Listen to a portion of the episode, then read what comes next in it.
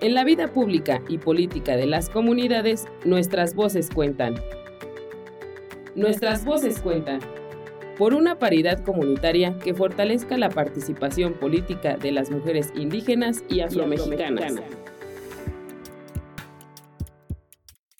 El Instituto Nacional Electoral adquirió en 2020 la atribución de dictar medidas de protección en favor de cualquier mujer que acuda a presentar una queja o denuncia por violencia política en razón de género. Por ello, para garantizar la paridad y el respeto de los derechos de las mujeres en el ámbito político y electoral, y para tener mecanismos adecuados que permitan dar seguimiento oportuno a las quejas y denuncias sobre violencia política. El INE generó y aprobó en 2022 el protocolo para la atención a víctimas y la elaboración de análisis de riesgo de los casos de violencia política contra las mujeres en razón de género. Este protocolo define la manera en que el personal del INE debe atender y analizar los casos en esta materia y establece acciones para garantizar un trato digno e integral a las mujeres en toda su diversidad. Hay tres cuestiones que distinguen a este protocolo y que son muy importantes.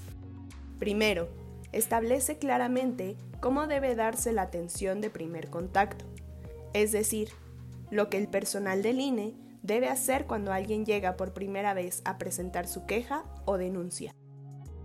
Segundo, especifica cómo se debe analizar cada caso para determinar el nivel de riesgo en que se encuentran las mujeres, pues de eso depende el tipo de medidas que hay que establecer para su protección. Y tercero, también señala en qué casos y de qué manera se debe diseñar un plan para garantizar la seguridad de las mujeres.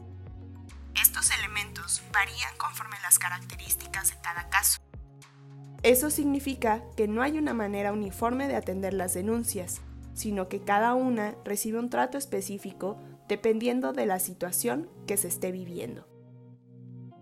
Soy Norma Irene de la Cruz Magaña, consejera electoral del Instituto Nacional Electoral y por el momento también presidenta de la Comisión de Igualdad y Género y No Discriminación. en primera instancia, este protocolo lo que nos proporciona es cómo dar una atención integral de primer contacto a las víctimas. Y esto es darle una, desde un enfoque desde la buena fe, la dignidad, en la protección máxima de las personas, la confidencialidad, la debida diligencia, la imparcialidad, máxima protección y sobre todo una atención expedita. También nos ayuda a jerarquizar las necesidades desde un enfoque intercultural, respetando las medidas y costumbres y tomando medidas de accesibilidad, porque sabemos que cada una de estas puede tener necesidades específicas. Lo que buscamos es preservar la integridad y la seguridad de las personas denunciantes. Entonces tenemos que tomar las medidas que sean necesarias para que podamos tener esos ajustes. El protocolo implementado por el INE tiene como uno de sus ejes principales el respeto a los derechos de las mujeres diversas. Por ello, reconoce que hay personas que viven mayor vulnerabilidad, ya sea por su edad, por su orientación sexual, por su identidad de género, por alguna discapacidad, por su pertenencia a una comunidad indígena o afromexicana, o por otras posibles vivencias, que además se pueden presentar al mismo tiempo. Además, el protocolo reconoce que no todas las mujeres que denuncian están en el mismo nivel de peligro, ni viven las mismas situaciones. Por eso, se establece un procedimiento para analizar el nivel de riesgo que hay en cada caso, así como la manera de crear un plan de seguridad si es que fuera necesario. En este sentido, es importante saber que puedes acudir a presentar una queja en cualquier momento en el que detectes una señal de amenaza durante el ejercicio de tus derechos políticos o de otra compañera, como por ejemplo restricción de opiniones, humillación pública, amenazas directas o anónimas.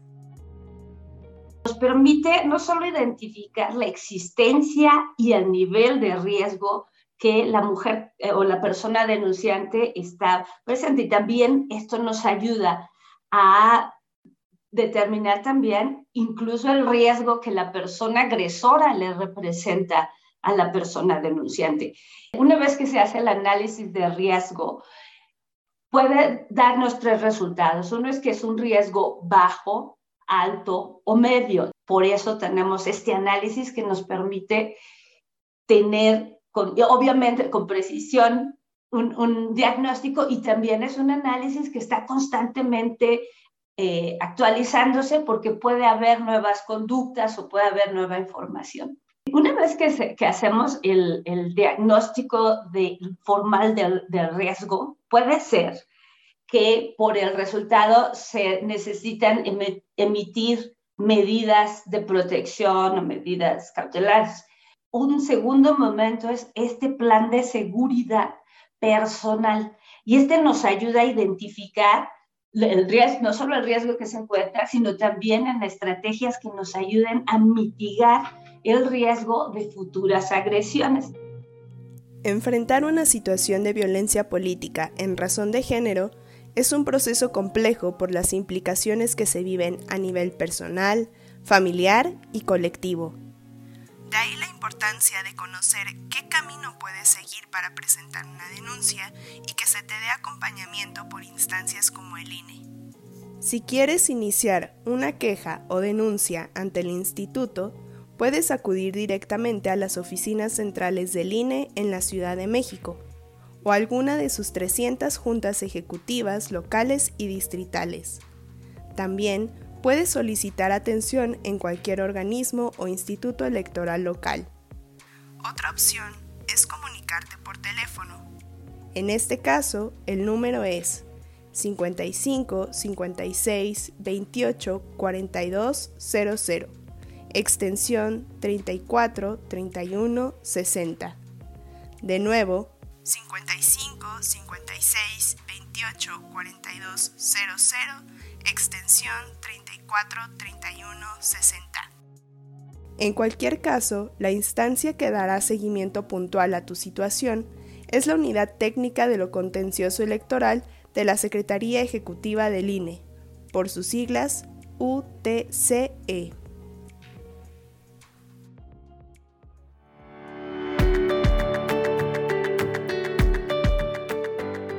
Nuestras voces cuentan. Por una paridad comunitaria. Una serie producida por la Sandía Digital, en colaboración con el Instituto Nacional Electoral.